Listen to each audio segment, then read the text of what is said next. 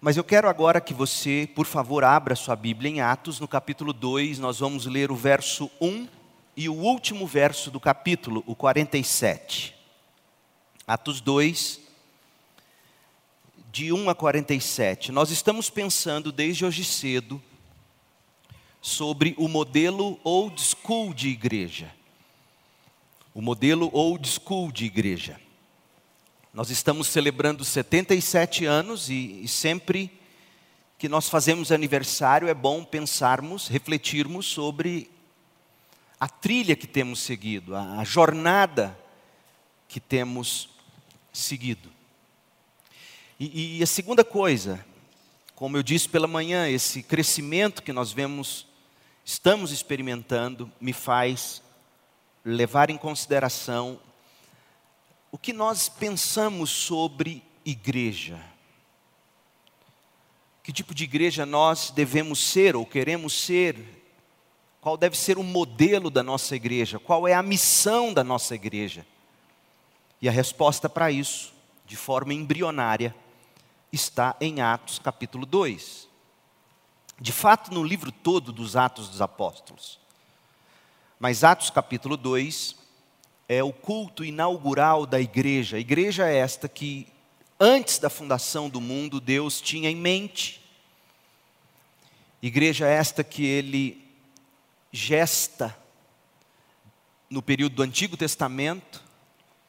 Igreja é esta que entra em trabalho de parto nos dias de Jesus, nos evangelhos, e que vem à luz em Atos capítulo 2, no dia de Pentecostes. Diz assim a palavra de Deus, Atos 2, verso 1: No dia de Pentecostes, todos estavam reunidos num só lugar. A igreja se reúne ao mesmo tempo num só lugar. Não existe, da perspectiva do Novo Testamento, a ideia de o mesmo culto para diferentes públicos se a igreja não comporta todo mundo. Essa ideia é inconcebível no Novo Testamento. Porque cada reunião é uma assembleia. Eu sei que há pastores batistas muito bem intencionados que fazem assim, mas amorosamente eu discordo. Não é uma prática neotestamentária. Eu digo isso, disse pela manhã, repito à noite para dizer o seguinte: nós participamos das reuniões, das assembleias da igreja. E para vocês novos que estão chegando, nós temos dois cultos ao domingo.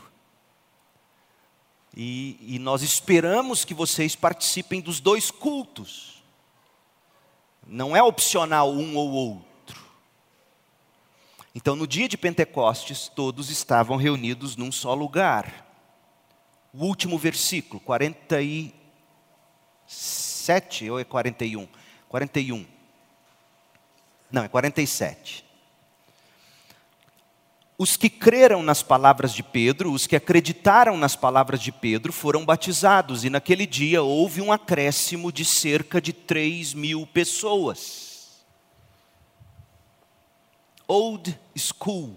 O que é old school? Literalmente, gente, significa escola antiga. Mas o significado de old school vai muito além disso, diz respeito à velha guarda. O termo se refere à moda, à música, aos maneirismos das pessoas. Hoje é chique ser old school. É chique usar o tênis Vans old school, o All Star, o suspensório, o colete, o gel no cabelo, a barba é chique, camisa xadrez, é, é old school, é a velha guarda no melhor estilo. E todo mundo tem entrado nessa onda, para o bem ou para o mal. Os roqueiros querem ser old school, eles buscam a velha guarda do rock. Os skatistas têm até eventos para os skatistas mais velhos, os da década de 80 ou 90, veja você, já, eu sou da década de 70. Né? Os músicos, os, os maneirismos das pessoas, todo mundo hoje, de algum modo, gosta ou quer ser old school. Mas quando o assunto é igreja, parece que poucos querem ser old school. E é curioso porque aquela mesma gente descolada, aquela mesma gente descolada, entretanto conectada ao passado, na igreja, essa mesma gente olha para os mais velhos, olha para a experiência dos antigos, olha para a sabedoria da tradição, olha para as lições da história, olha para os fundamentos das nossas origens e rejeita tudo isso, dizendo que é antiquado, ultrapassado, religioso demais, fundamentalista. Mas a onda do old school tem algo a nos ensinar como igreja. Nós precisamos conhecer e valorizar a nossa história, nós temos que voltar às origens de novo e de novo. Nós temos que conversar com os mais antigos, os vivos e os livros que eles nos legaram. Nós temos que aprender com a tradição. E eu quero uma igreja old school e um excelente ponto de partida para a nossa busca, como dissemos hoje cedo, é o dia em que a igreja foi inaugurada em Atos. Nós temos isso aqui em Atos capítulo 2. Nós temos a descrição da vinda do Espírito Santo no dia de Pentecostes e como o Espírito encheu os crentes naquela ocasião. Você vai se lembrar, Pedro era um covarde, e em Mateus 26 ele negou Jesus Cristo três vezes com medo de sofrer retaliação e ter o mesmo fim do seu Senhor. Mas agora, cheio do Espírito, tendo ele testemunhado a ressurreição do Cristo, agora ele, ele se levanta e ele prega com intrepidez para uma grande multidão, compartilhando o Evangelho, é o que nós temos em Atos capítulo 2. E muitos responderam à sua mensagem, creram em Cristo, arrependeram-se do pecado e a nova igreja começou a crescer e a se espalhar. Qual é o modelo old school de igreja? Em primeiro lugar, Atos capítulo 2, de 1 a 16. O modelo old school de igreja diz que ela é uma igreja empoderada pelo Espírito. Depois diz que ela expõe as Escrituras, versos 17 a 36 do capítulo 2 de Atos. Empoderada pelo Espírito, expõe as Escrituras. Em terceiro lugar, ela exalta Jesus Cristo, versos 22 a 36. Ela evangeliza o pecador, 37 a 41 e ela edifica os crentes na comunhão da igreja de 42 a 47. Este é o modelo old school de igreja, uma igreja empoderada, expositora da Bíblia, exultante, evangelizadora e edificante. Hoje pela manhã nós nós vimos a primeira marca da igreja old school. A igreja old school é empoderada pelo Espírito Santo capítulo 2, de 1 a 16, descreve a vinda do Espírito e os resultados disso na igreja e na sociedade ao redor da igreja. Nós vimos que a vinda do Espírito foi um dom sobrenatural dado pelo próprio Pai e Filho eterno de Deus. Capítulo 2, de 1 a 4. E a gente lê nos versículos 1 a 3 que eles ficaram cheios do Espírito nós lemos no versículo 4 que eles falaram pelo Espírito, eles, eles falaram idiomas que todos presentes ali, de diversas nações, puderam entender o Evangelho ou as maravilhas de Deus na sua própria língua. E desse modo, a vinda do Espírito Santo reverteu a maldição de Babel. Você se lembra em Gênesis 11? Quando Deus espalha os povos e cada um com a sua própria língua, e começa a grande confusão, mas a igreja é a comunidade, é a comunhão do povo de Deus que reverte a maldição de Babel, e todos falam a mesma língua, o Evangelho de Jesus. E Atos 2, de 5 a 11, diz que eles ouviram a palavra de Deus no próprio idioma, eles ouviram sobre as maravilhas de Deus, versículo 11. Mas o Espírito Santo, uma igreja empoderada pelo Espírito, ela sempre vai causar algum impacto na vida das pessoas lá fora ou ao redor dela. Muitos vão se converter que é o que acontece no final do capítulo 2, como lemos. Cerca de 3 mil pessoas se converteram, fruto dessa igreja empoderada pelo Espírito. Mas há outros dois tipos de pessoas que, quando entram em contato com a igreja, sofrem algum impacto. O outro tipo são aqueles confusos. Eles não entendem o que está acontecendo, por mais que tenham boas intenções, não compreendem. E tem os que são céticos.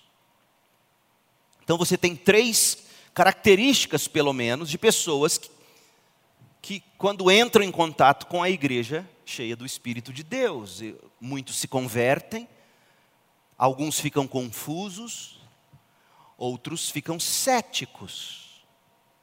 Todo pastor, quando prega, ele tem que ter isso em, em mente a mensagem de um pastor, quando você tenta discipular ou evangelizar alguém, você tem que ter isso em mente. Quando alguém entra em contato com a Escritura pelo Espírito de Deus, através da sua vida, através da minha pregação, um de três, pelo menos, acontece. Ou se converte, ou fica ainda mais confuso, ou se torna cético. E eu tenho visto estas três coisas ao longo dos anos como pregador do Evangelho. Tenho visto conversões, tenho visto pessoas ficarem confusas, bem intencionadas. Hoje mesmo, uma mãe me abordou falando da, da confusãozinha que seu filho, jovenzinho, lendo, pasmem, eu fiquei abismado positivamente. Está lendo a teologia sistemática do Boyce. Você acredita nisso? E ele confuso quando ele se depara com as doutrinas da graça nas nossas origens. Mas parece já está tudo resolvido no coraçãozinho dele. É assim. Uns se convertem, outros por um momento se confundem, outros ficam céticos, com raiva, não querem, zombam. Olha o que aconteceu, Atos 2,12. Admirados e perplexos pelo que estavam assistindo, ouvindo o Evangelho na sua própria língua, perguntavam uns aos outros: que significa isto? Esses são os confusos. Verso 13: Outros, porém, zombavam e diziam: Eles estão bêbados. Esses são os céticos. Os convertidos estão lá no final do capítulo. Mas olha como Pedro reage, verso 14. Então Pedro deu um passo à frente com os onze apóstolos e dirigiu-se em alta voz à multidão: Ouçam com atenção todos vocês, povo da Galiléia e habitantes de Jerusalém, escutem o que lhes digo. Você resolve a confusão e o ceticismo das pessoas, trazendo-as para as Escrituras. Foi o que Pedro fez. Mesmo que elas não queiram, mesmo que elas ainda fiquem ainda mais céticas, mesmo que elas continuem confusas, não há outra maneira de resolvermos os problemas das pessoas senão pela Bíblia. E aí Pedro diz no verso 15: essas pessoas não estão bêbadas, como alguns de vocês pensam, pois são apenas nove horas da manhã. Pelo contrário, o que vocês estão vendo foi predito há tempos pelo profeta Joel. Ou seja, a igreja old school é empoderada pelo Espírito. Nós encerramos aqui hoje de manhã, mas eu, eu preciso dar um passo além antes de prosseguir. Porque quando a gente fala de enchermos-nos do Espírito, e, e nós, os batistas, somos inclusive taxados por pessoas aí fora e outras denominações dizendo que nós somos um povo frio, que não valoriza o Espírito. A questão é que essas pessoas não entendem o que nós entendemos ser a doutrina do Espírito Santo. O Espírito Santo não é uma energia, não é uma, uma força, um poder desencorpado. O Espírito Santo é Deus e ele tem um papel. Eu não tenho experiências com o Espírito Santo. O Espírito Santo me leva a ter uma experiência com o Cristo. O Espírito Santo me ilumina para entender Cristo, enxergar Cristo. O Espírito Santo é como a luz. Você nota que há luz porque você enxerga as pessoas. Eu nunca vi alguém dizendo, nossa, estou vendo a luz. Não, você vê gente. Ou seja, a luz trabalha no pano de fundo. Você, você não vê luz. Ou vê luz, sim. O reflexo das pessoas nada mais é do que luz. Mas eu não quero entrar nesse campo da física, até porque eu fugi dessas aulas todas. Mas o que eu quero que você entenda é que a luz, você sabe que tem luz, porque você enxerga as pessoas. Apague a luz, você não enxerga e você de lá. Cadê a luz? Assim é o Espírito. O Espírito te faz enxergar Cristo. E na medida em que você enxerga Cristo e se deleita em Cristo e conhece a pessoa do Pai, a pessoa do Filho, e, e tem comunhão de amor com o Pai com o Filho, isso é obra do Espírito. Sem o Espírito Santo, nós não temos o novo nascimento. João 3, verso 5. Sem o Espírito Santo, nós não confessamos o senhorio de Jesus Cristo. 1 Coríntios 12, verso 3. Sem o Espírito Santo, nós não obtemos vitória sobre o pecado. Romanos 8, 13. Sem o Espírito Santo não há progresso na nossa santificação, e sem a santificação ninguém verá o Senhor. Segundo Tessalonicenses 2,13 diz que a santificação é possível pelo Espírito. Sem o Espírito Santo não há qualquer sabedoria espiritual, Efésios 1,17. Não há dom espiritual sem o Espírito Santo, 1 Coríntios 12, 7. E não há ressurreição dos mortos sem o Espírito Santo, Romanos 8, 11. Perceberam? Do começo ao fim, nós devemos tudo ao Espírito Santo de Deus, mas não o enxergamos per si. A igreja old school é empoderada pelo Espírito Santo. Ela busca ser cheia do Espírito Santo. Agora, como ser cheio do Espírito Santo? Essa é a pergunta que eu quero responder para você, de forma rápida. Abra sua Bíblia em Gálatas capítulo 3. O que significa andar no Espírito? O que significa ser um homem e mulher de Deus espirituais? O que significa buscar ser cheio do Espírito. Já que a igreja old school é cheia do Espírito, como é que a segunda igreja batista em Goiânia vai buscar, domingo após domingo, relacionamento discipulador atrás de relacionamento discipulador? Como é que a gente vai buscar ser cheios do Espírito nos PGMs, nos nossos relacionamentos? Como? Paulo responde. Gálatas 3, verso 2. Deixe-me perguntar uma coisa apenas a vocês. Quero perguntar só uma coisa para vocês, diz Paulo. Como é que vocês receberam o Espírito Santo? Vocês receberam o Espírito Santo porque vocês obedeceram à lei?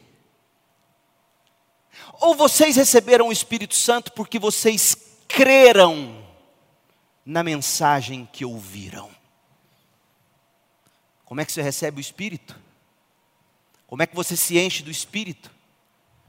Quando você crê na mensagem que você lê nas Escrituras, que você ouve na pregação, que você escuta nos discipulados, nos pequenos grupos. A fé vem pelo ouvir como é que alguém busca se encher do Espírito? Lendo as Escrituras, expondo-se à revelação de Deus na Escritura Sagrada. É assim que se recebe o Espírito, é assim que se enche do Espírito.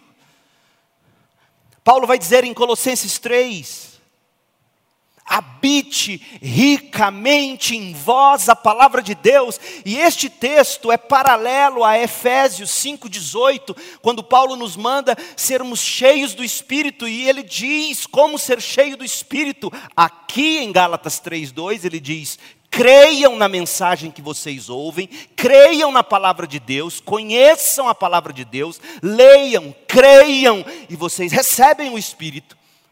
Mas ele também diz em em Colossenses 3,16. Habite ricamente em vós a palavra de Deus. Isso é ser cheio do Espírito. Você pega um monte de gente aí dizendo andar no espírito, espreme, sai nada de Bíblia. Isso não é ser cheio do espírito. Ainda em Gálatas 3, Paulo repete no verso 5. Tão importante é o que ele está dizendo, que ele repete no versículo 5. E eu aprendo com Paulo. Alguns de vocês podem achar que às vezes eu repito muito as mesmas coisas. É uma tática apostólica. Não que eu seja apóstolo, eu imito o apóstolo. Ele repete, verso 5.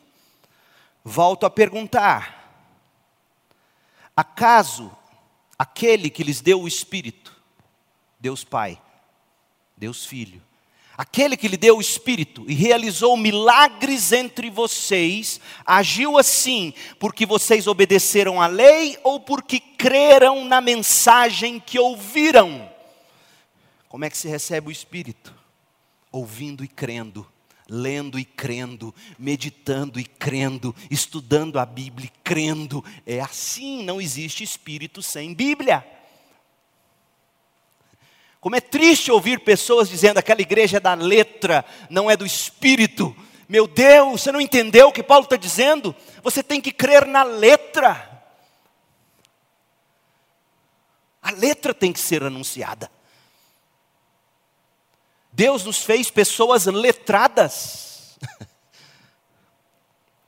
Estevão, um dos primeiros diáconos, Atos capítulo 6, versículo 5. Estevão foi descrito como um homem cheio de fé e do espírito. Olha esse par, preste atenção nesse par: fé e espírito. Estevão foi um homem cheio de fé e do espírito. Atos 6, versículo 5. E como é que Paulo fala a respeito de se receber o espírito? Crer na mensagem. E aqui, Lucas, quando escreve a experiência de Estevão, ele diz: Foi isso que aconteceu com, com Estevão. Ele tinha fé na palavra de Deus e por isso ele tinha o Espírito. Fé e Espírito. Palavra de Deus como fundamento de tudo. Você acha que é um exagero o que eu estou dizendo? Leia agora Atos 11, 24. Barnabé, de novo, era um homem, um bom homem, um homem bom, cheio do Espírito Santo e de fé. Meu povo, esses pares combinando fé e Espírito Santo não são coincidência. Gálatas 3,14 diz que nós recebemos pela fé o Espírito prometido, Portanto, quando nós entramos em contato com a palavra de Deus, seja ouvindo a palavra de Deus, seja meditando na palavra de Deus, seja estudando a palavra de Deus, seja fazendo cópia da palavra de Deus, quando você entra em contato com a palavra de Deus, a fé vem por meio dessa palavra, Romanos 10, 17. E é nessa fé e por meio dessa fé que nós recebemos e experimentamos a presença e o poder do Espírito. Não haverá uma igreja cheia do Espírito sem a pregação correta das Escrituras. Não haverá. Eu lamento, eu, eu me entristeço quando eu vejo alguns movimentos ditos evangélicos distorcendo as Escrituras mas eu igualmente lamento igrejas da mesma fé e ordem que a nossa, pastores dando pouca importância à pregação bíblica, dizendo que, que não pode se pregar muito tempo, por exemplo.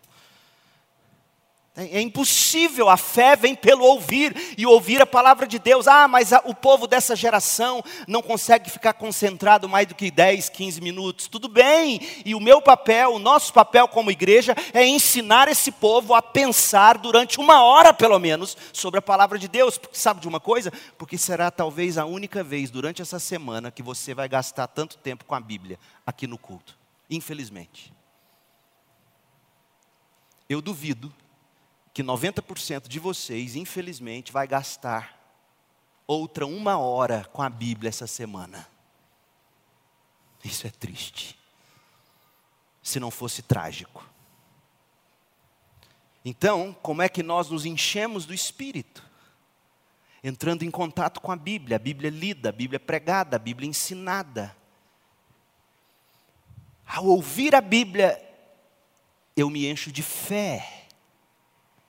E essa fé na, na promessa de Deus já é o Espírito em mim. É assim que eu recebo o Espírito. Eu terminei de pregar hoje cedo, o Marcos Almeida me procurou e ele é muito inteligente, aquele menino.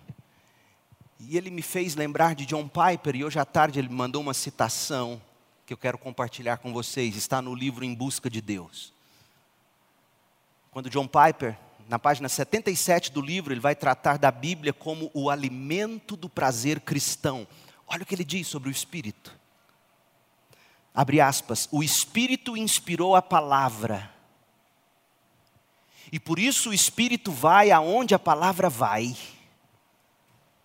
Quanto mais da palavra de Deus em você, quanto mais da palavra de Deus você conhece e ama, mais do Espírito de Deus você experimentará. Em vez de beber vinho, devemos beber o Espírito, como? Deixando que o Espírito controle a nossa mente Romanos 8,5. Os que se inclinam para o espírito cogitam das coisas do espírito. Romanos 8,5. Os que se inclinam para o espírito cogitam das coisas do espírito. E a pergunta que o Piper faz: quais são as coisas do espírito? Quando Paulo disse em 1 Coríntios 2,14, abre aspas, o homem natural não aceita as coisas do Espírito, Paulo estava se referindo a seus próprios ensinos apostólicos inspirados pelo Espírito. Capítulo 2 de 1 Coríntios, verso 13. Por isso, antes de tudo, os ensinos da Bíblia são as coisas do Espírito. E cogitam das coisas do Espírito os que são inclinados pelo Espírito. Nós bebemos o Espírito ao voltarmos nossa mente para as coisas do Espírito, especificamente a palavra de Deus. Fecha aspas. Você quer ser cheio do Espírito? Volte-se para as coisas do Espírito. As coisas do Espírito é a palavra de Deus. Portanto, gente, o significado fundamental de ser cheio do Espírito é estar cheio da alegria que vem de Deus e transborda em canções. Efésios 5, 18 e 19. E Lucas concordaria com isso também, porque ele diz em Atos 13, 52, veja o que ele diz em Atos 13, 52, e os discípulos estavam cheios de alegria e do Espírito Santo. Alegria, fruto do Espírito. Com certeza, gente, uma das marcas de uma, de uma pessoa cheia do Espírito é, é que ela se torna forte para testemunhar em face da oposição. Você vê Pedro fazer isso aqui. Você pode ler Atos 4, 8, Atos 4, 31, Atos 7, 55, Atos 13, verso 9. O Espírito nos dá coragem para pregarmos sem medo a palavra de Deus. Mas a razão para isso é que a alegria do Senhor é a nossa força. Neemias 8:10. Então, quando você está feliz em Deus, quando você está feliz em tudo que Deus revela ser para você em Jesus, e revela isso pela Bíblia, quando você está feliz nesse Deus que se revela pela Bíblia, quando você crê nessas promessas, você tem o espírito e você desfruta da alegria e você então se torna corajoso. Ah, nós batistas valorizamos o espírito. A prova é que o seu pastor prega uma hora, uma hora e dez. Porque ou o Espírito opera na sua vida pela palavra de Deus que eu tento pregar, ou não há outra maneira bíblica de você receber o Espírito. É a Bíblia que diz isso, não sou eu. E Pedro, o resultado disso, Atos 2, volta para o texto comigo, Atos 2, 14. Então, Pedro deu um passo à frente com os onze apóstolos e dirigiu-se em alta voz à multidão e disse: Esse povo não está bêbado coisa nenhuma. Pelo contrário, o que vocês estão vendo é cumprimento da profecia do profeta Joel que disse. Pedro estava cheio do Espírito. A igreja old school é uma igreja empoderada pelo Espírito, ela recebe do Espírito pela palavra, ela se embebeda da palavra, ela se enche da palavra, ela, ela assume a cosmovisão da palavra, ela, ela deixa que a palavra molde seus pensamentos e seus sentimentos. Porque os salmos estão na Bíblia para isso, para moldar nossos sentimentos. Uma igreja cheia da palavra vai se moldando em seu pensamento, em seus sentimentos, vai recebendo o fruto do Espírito, e ela então propaga a Bíblia.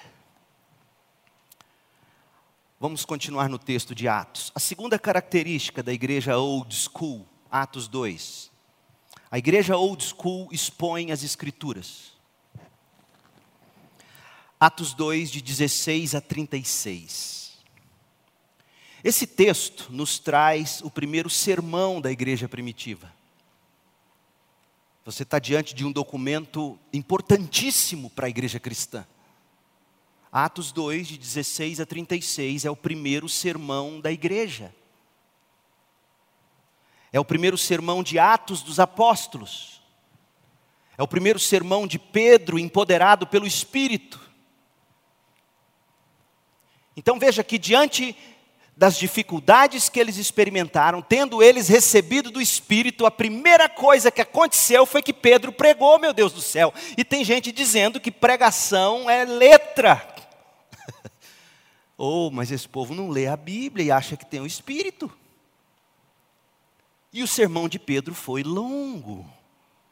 O que nós temos aqui é um esboço de Lucas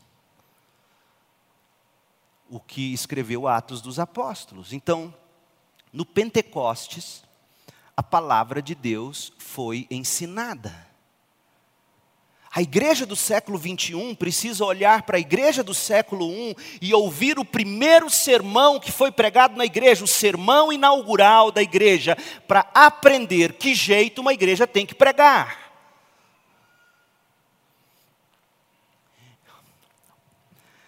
E aqui nós temos a palavra de Deus sendo ensinada. E nos dias que se seguiram ao Pentecostes, a palavra de Deus foi ensinada. Eles perseveravam na doutrina, no ensino dos apóstolos, Atos 2:42. E você lê em Atos 12, 24 que a palavra de Deus continuava a se espalhar, e havia muitos novos convertidos. É a palavra de Deus que se espalhava e convertia as pessoas, não era o Espírito sozinho. Quando Lucas escreve em Atos 12, 24, a palavra de Deus continuava a se espalhar, é a maneira dele dizer: o Espírito de Deus agia, convertendo novas pessoas. E tem gente dizendo que palavra de Deus é letra. Não, não é letra. Quando Paulo fala a letra mata, ele está dizendo a lei sem o Espírito de Deus que te empodera para cumpri-la, a lei te condena. Ele não está condenando a lei em si, ele está dizendo a Bíblia tem que ser acompanhada do Espírito que nos empodera a cumprir, a praticar a palavra de Deus. Mas a palavra de Deus, a forma de Lucas dizer como a igreja estava crescendo, como o Espírito de Deus estava em operação naqueles dias. Porque Atos dos Apóstolos, convenhamos, nada mais é do que os atos do Espírito Santo através dos apóstolos. E a forma de Lucas dizer que o Espírito Santo estava agindo através dos apóstolos é que a palavra de Deus continuava a se espalhar. E, e, o resultado disso é que havia muitos novos convertidos. Atos 12, 24. Sobre a pregação de Pedro, em Atos 2. Vamos lá. a pregação das Escrituras no culto inaugural da igreja cristã. Há muito o que se pode destacar aqui. E nós voltaremos a esse trecho domingo que vem, quando nós voltarmos a esse texto. Mas eu, eu quero, em linhas gerais, destacar três coisas sobre o sermão de Pedro. Porque o que Pedro faz aqui, pregando, ensina-me como eu, pastor, devo pregar, como você deve pregar, como você deve testemunhar, como o púlpito das igrejas deve ser em termos de pregação. Em primeiro lugar, o primeiro sermão, o sermão de Pedro, foi uma resposta à confusão e ao ceticismo nos quais se encontravam seus ouvintes. Verso 16. Pedro diz: O que vocês estão vendo foi predito há tempos pelo profeta Joel. E aí ele introduz o profeta Joel.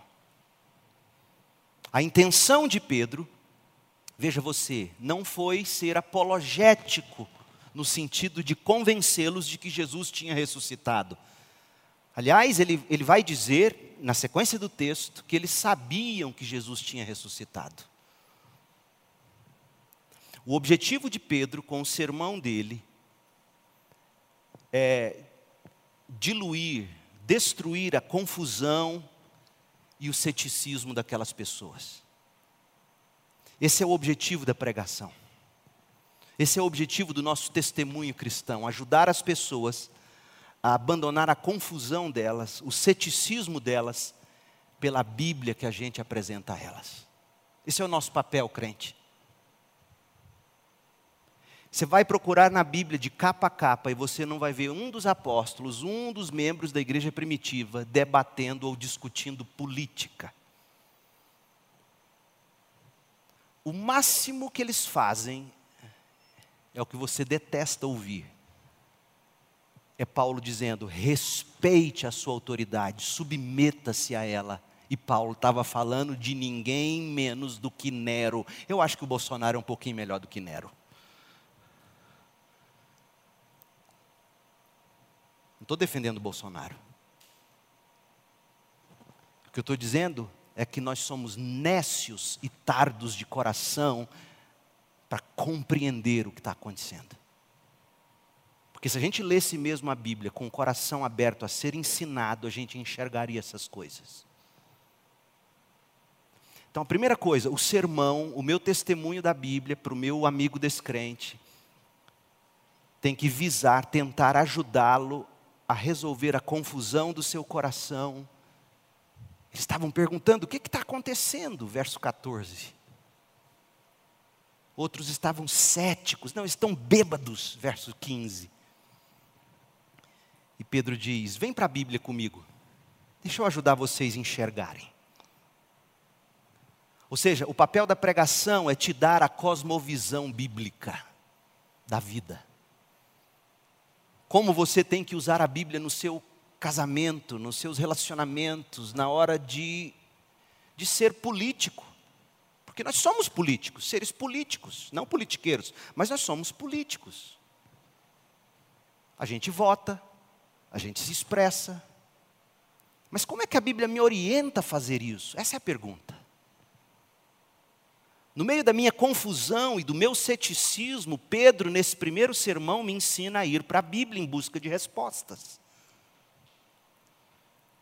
E um profeta até que você não daria o menor valor para ele, Joel.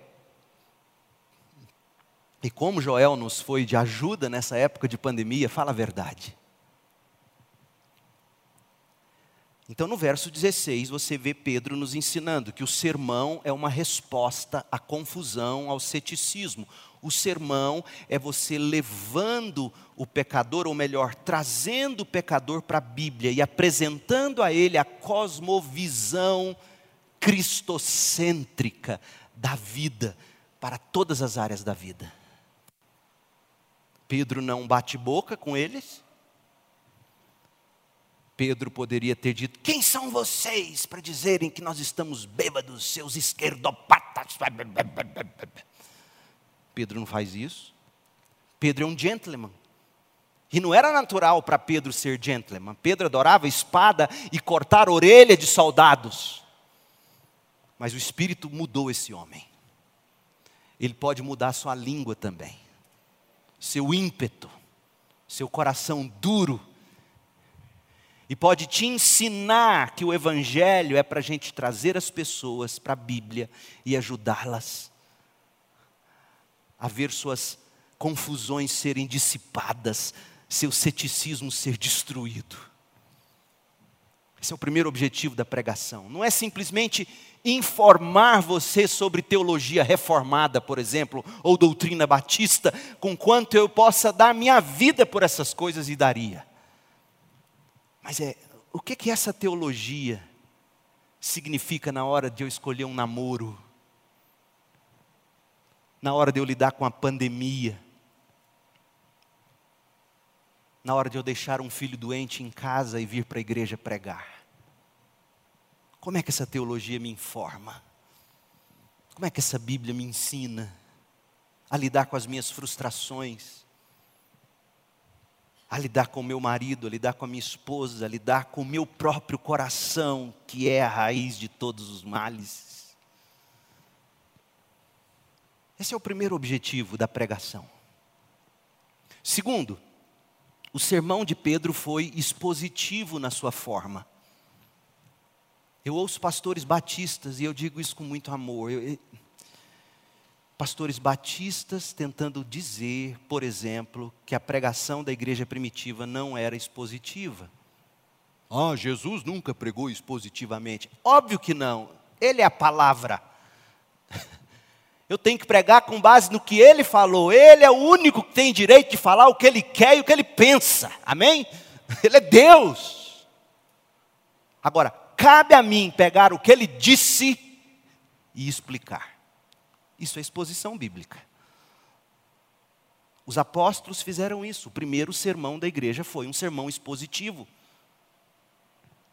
O apóstolo a partir de uma situação que carecia de luz, de esclarecimento, Pedro expôs três textos, na verdade. Eu estou tentando expor um, ele expôs três. Você acha que esse sermão durou 15 minutos? Três textos. Deixa eu mostrar para você o que ele fez. O primeiro está óbvio, ele, ele chama Joel, ele prega Joel 2, de 28 a 32. É o primeiro texto que ele expõe. E o texto de Joel 2, de 28 a 32, está aí em Atos 2, de 16 a 21. Está em Atos 2, 33. Então Pedro, para explicar o que estava acontecendo, ele recorre ao texto de Joel e explica Joel e aplica Joel. Ora, o que é isso se não exposição bíblica, meu Deus do céu? Você parte das Escrituras para responder o problema. O segundo texto que ele usa é o Salmo 16, de 8 a 11. E onde ele cita o Salmo 16, de 8 a 11, em Atos 2, de 25 a 28. E o último texto é o Salmo 110, mais especificamente o verso 1 do Salmo 110. E onde ele cita o Salmo 110, onde ele expõe o Salmo 110 em Atos 2, de 33 a 36. Então veja aqui, o que que Pedro faz quando ele prega? Pedro vai para a Bíblia, pega o significado original daquele autor bíblico, explica isso e aplica ao momento, ao contexto. É, é isso que um bom pregador faz, ele, ele explica a intenção do autor bíblico inspirado por Deus, ele ilustra isso para elucidar o sentido, para você falar, ah, é isso. Mas a pregação não para aí, a boa pregação ela aplica isso ao coração. E aí, se você ler com todo cuidado Atos 2, de 16 a 36, você vai descobrir que inserido aí nessa exposição bíblica estão as aplicações de Pedro. Pedro expôs a Bíblia, então não me venha com a conversa de que exposição bíblica é invenção de reforma protestante, blá, blá, blá, blá, blá, blá, blá. Não é. Vai para Neemias e veja o que aconteceu lá. Eles puseram o livro da lei, Deuteronômio. A Bíblia está repleta de ensinos que nos mostram que a pregação bíblica, ela tem em seu formato a exposição bíblica. Ela parte do texto, identifica a intenção original do autor do texto, explica o texto e aplica o texto. Mas o que a gente vê hoje é o camarada lê o texto, foge do texto e nunca mais volta para o texto e chama de pregação. Ah, mas ele falou de Jesus. Tudo bem, mas ele não fez justiça ao texto. Ele falou da cabeça dele e o oposto do que Pedro fez. Pedro viu o problema das pessoas, ele queria corrigir aquela confusão, ele queria dar resposta àquele ceticismo, e o que, que ele faz? Olha, eu vou contar para vocês a experiência que eu tive com Jesus de Nazaré durante os três anos que eu andei com Jesus de Nazaré. Olha, Pedro tinha história para contar, hein? Sendo pescador, então, imagina, Ademir. Imagina o pescador pregando, imagina, Ademir. Mas Pedro não fica contando historinha, não, gente. Pedro não fica contando o testemunho de vida dele, aquela bênção. Vocês têm que saber do tempo em que eu cortava a orelha de soldado. Ele não faz isso. Tem igreja que, que faz campanha, cruzadas. O ex-pai de santo que esquartejou 150 e agora é de Jesus. E daqui a pouco vão botar Lázaro fazendo testemunho nas igrejas. Pedro ele vai para as Escrituras, ele interpreta, identifica o que Joel 2, 28 a 32 dizia. Salmo 16, de 8 a 11. Salmo 110, verso 1. Ele explica, ele aplica, ele expõe as Escrituras. Então, em primeiro lugar, o sermão de Pedro foi uma resposta à confusão e ao ceticismo. Em segundo lugar, o sermão de Pedro foi expositivo em seu formato. E agora vamos entrar um pouquinho no sermão dele. O sermão de Pedro foi trinitário no seu conteúdo. Dito de outro modo, a ênfase do sermão de Pedro foi a pessoa e a obra do Deus Trino, Pai, Filho e Espírito Santo.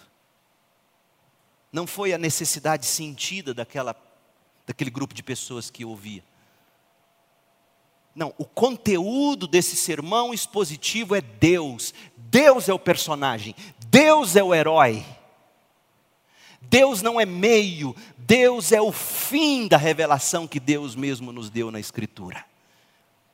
E o conteúdo desse sermão expositivo de Pedro, que visava responder à confusão e ao ceticismo, o conteúdo é Deus. Olha o que ele faz. Ele destaca em primeiro lugar que o Pai enviou o Espírito. E ele usa Joel 2:28. Vamos ler o sermão dele agora? Atos 2:16. Pelo contrário, ou seja, esses homens não estão bêbados, verso 15. Pelo contrário, o que vocês estão vendo foi predito há tempos pelo profeta Joel. E aí ele vai citar Joel 2, de 28 a 32. Nos últimos dias, disse Deus, isso aqui é Joel, ele está lendo, ah, é como se ele estivesse dizendo, abra sua Bíblia em Joel 2, de 28 a 32, e aí ele vai ler o texto. Nos últimos dias, disse Deus, derramarei meu espírito sobre todo tipo de pessoa. Por quê? Porque no Antigo Testamento, quem tinha o espírito para falar em nome de Deus? Quem era? Só profeta. E o que ele está dizendo é que com a chegada do Espírito Santo, todo e qualquer crente, de qualquer classe social, homem ou mulher, poderá falar a palavra de Deus. É isso que ele está dizendo aqui, simples assim. Olha, o que vocês estão vendo é o que Joel falou, que não, não vai ser mais só profeta que vai falar a palavra de Deus. Todos vão ter a palavra de Deus no coração para falar pelo Espírito. Nos últimos dias, disse Deus, derramarei meu espírito sobre todo tipo de pessoa. Seus filhos e suas filhas profetizarão, ou seja, não é mais só o profeta. Os jovens terão visões, ou seja, os profetas tinham as visões de Deus. Os velhos terão sonhos. Então não importa a idade, não importa o sexo. Naqueles dias derramarei meu espírito até mesmo sobre servos e servas, e eles profetizarão. Ou seja, não é só profeta, até o escravo vai poder falar a palavra de Deus. Farei maravilhas em cima no céu e sinais embaixo na terra, sangue, fogo e nuvens de fumaça. O sol se escurecerá e a lua se tornará vermelha como sangue, antes que chegue o grande e glorioso dia do Senhor. Ele está falando dos sinais dos últimos tempos.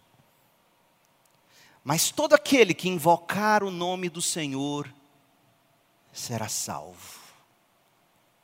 O que vocês não estão entendendo, Pedro está dizendo, é que tudo que a gente está assistindo aqui é cumprimento daquilo que Joel profetizou.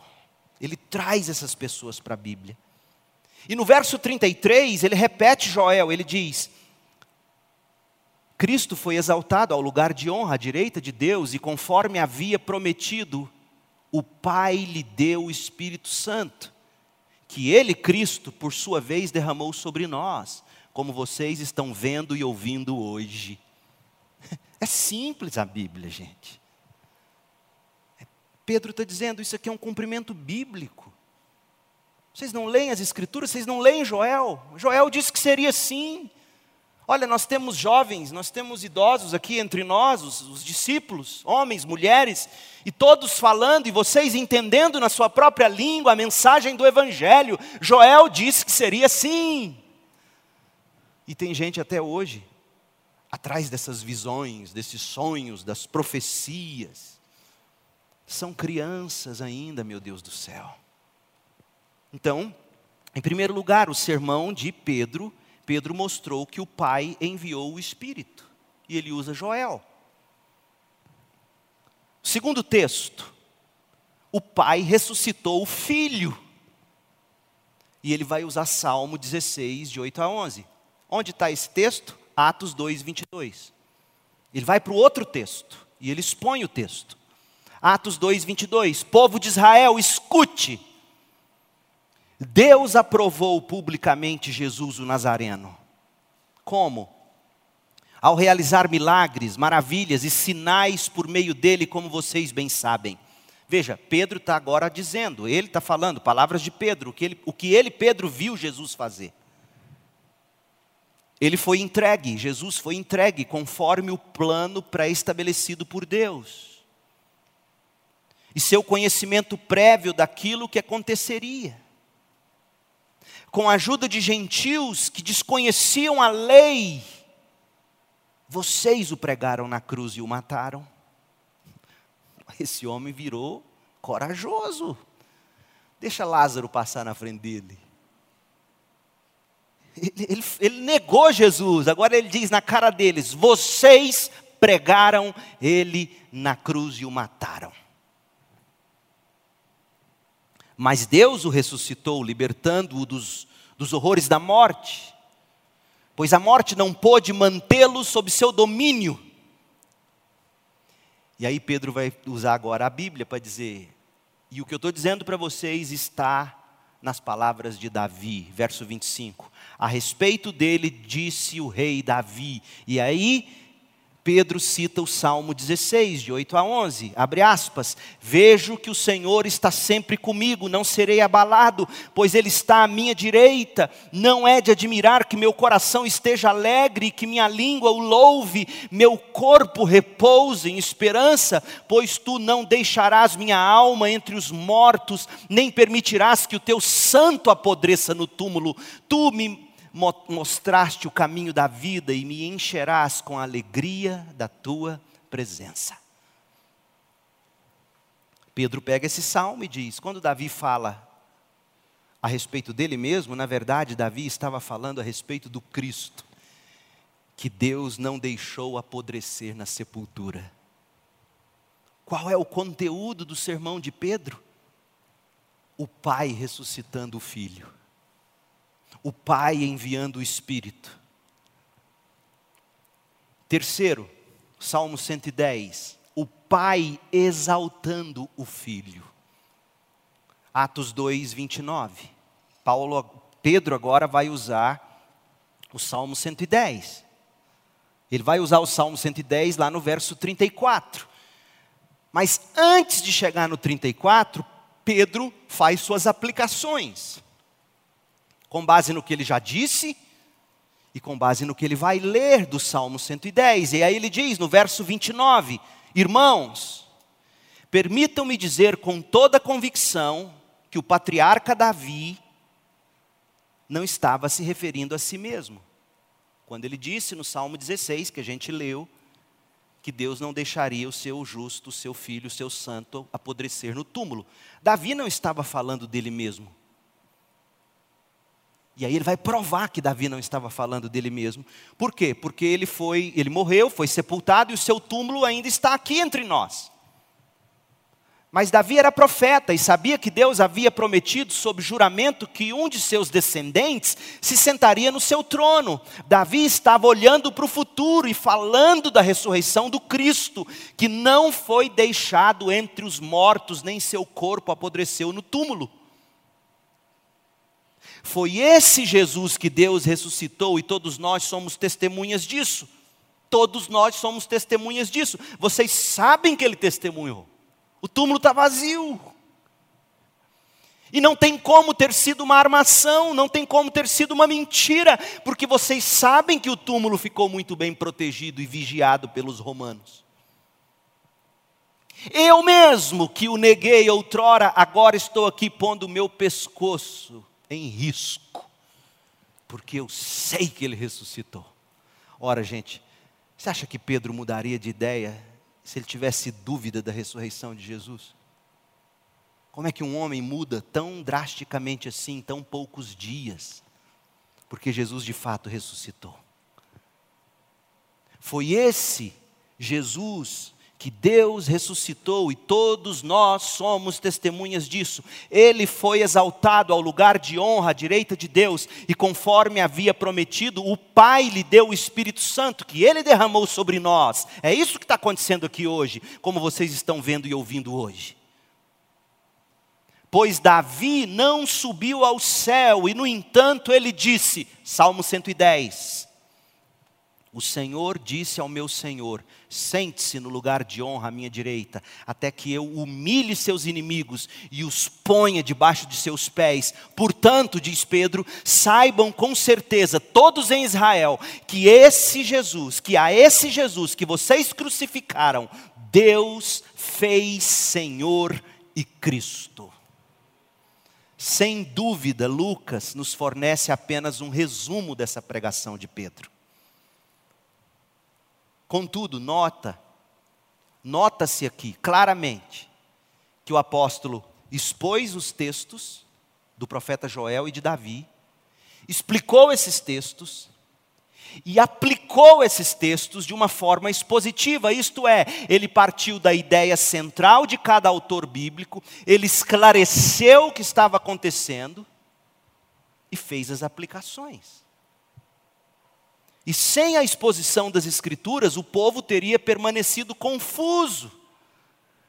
A maioria permaneceria cético e, principalmente, não teria havido conversão naquele dia. Sem a palavra de Deus não há compreensão, tampouco conversão. Por isso eu digo, gente, preste bastante atenção: nós não somos inteligentes o suficiente eu não sou inteligente o suficiente para ensinar outra coisa senão a Bíblia. E eu sou sábio bastante para não ensinar qualquer coisa mais a Bíblia. Essa que é a verdade. É bem verdade que alguém pode juntar uma multidão e construir uma comunidade sem a Bíblia como base, ou distorcendo a Bíblia. Mas ouça, a pessoa jamais construirá uma grande igreja, igreja, sem a Bíblia. No máximo, elas constroem casas, comunidades.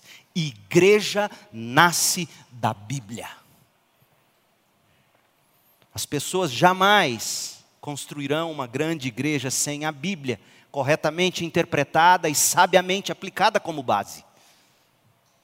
Portanto, uma igreja old school é uma igreja que expõe a Bíblia de forma completa, de forma correta, de forma consistente, de forma convincente. Pedro, por exemplo, como nós vimos, partiu da confusão, partiu do ceticismo das pessoas, face ao derramamento do Espírito, ancorou-se nas Escrituras, explicou as Escrituras, fez aplicações. É assim que a gente tem que fazer partir dos problemas das pessoas para levá-las à Bíblia.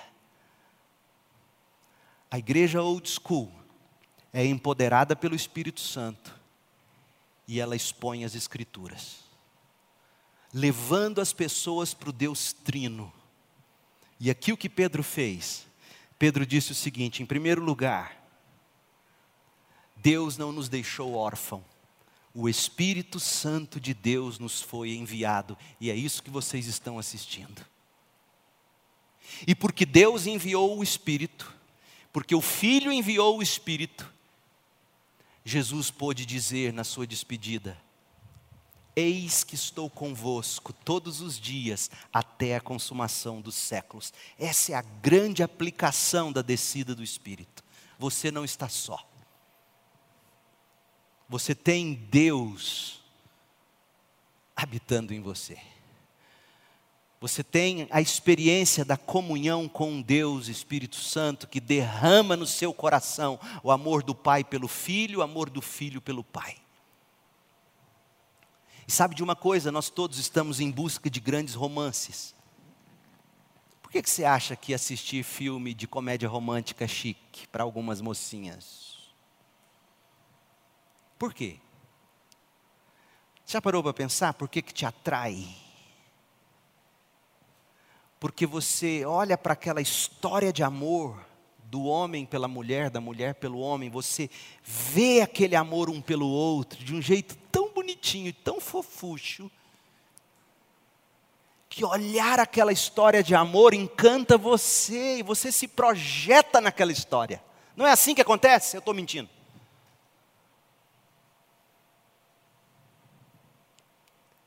E aí Deus nos ama tanto, que Ele derrama no nosso coração o seu espírito. E a prova do amor de Deus, ao derramar o espírito no nosso coração, é fazer a gente tirar os olhos de nós mesmos. Tirar nossos olhos do amor que nós temos por nós mesmos, pelas nossas coisas, do nosso jeito. Tirar nossos olhos daquele desejo do modo como eu queria que o outro me tratasse, tirar os olhos de mim e colocar meus olhos na maior de todas as histórias de amor, do pai pelo filho, do filho pelo pai.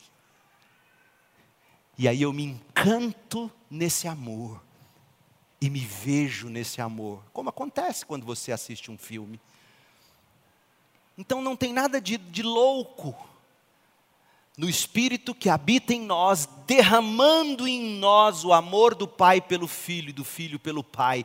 E esse amor entre eles, da Trindade Santa, nos chupa para essa história. E nós nos vemos ali. Esse é o amor de Deus, esse é o significado do Espírito que o Pai enviou. Não estamos só e temos diante dos nossos olhos, pulsando aqui no nosso coração, a maior de todas as histórias de amor. Encante-se com essa história, crente. Qual é a aplicação de Pedro dizer que o pai ressuscitou o filho? A aplicação é que o nosso corpo vai sim apodrecer na sepultura em alguns casos, mas não ficará lá para sempre. Nós ressuscitaremos no último dia. A Covid mata e leva o nosso corpo para a sepultura. A doença nos destrói enquanto nos faz sofrer e definhar. Sim, é verdade. Mas nós não ficaremos na sepultura para sempre. Assim como Cristo ressuscitou dos mortos, o Pai, o Filho e o Espírito nos ressuscitará no último dia. Essa é a esperança. E por fim, Quando Pedro fala que o pai exaltou o filho, que aplicação há nisso? Está em saber que existe uma autoridade sobre este universo, sobre o Brasil, sobre Brasília, sobre o seu coração. Existe um rei exaltado, o Filho eterno de Deus, e nada escapa aos seus propósitos, porque, inclusive, a crucificação dele foi conforme Deus decretou que seria. Nós falaremos mais sobre isso na próxima mensagem. Mas fique com isso hoje. Nós estamos aqui para pregar o que Pedro pregou. Deus nos enviou o Espírito. Deus ressuscita os mortos. E Deus exaltou seu Filho.